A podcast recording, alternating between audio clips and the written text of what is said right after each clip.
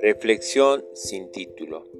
Nacemos para ser felices, no para ser perfectos. El amanecer es la parte más bonita del día porque es cuando Dios dice, levántate, te regalo otra oportunidad de vivir y comenzar nuevamente de mi mano.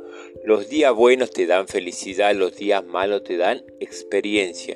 Los intentos te mantienen fuerte, las pruebas te mantienen más humano, las caídas te mantienen humilde, pero solo Dios te ayuda a mantenerte de pie. Bendiciones, viejos sabios.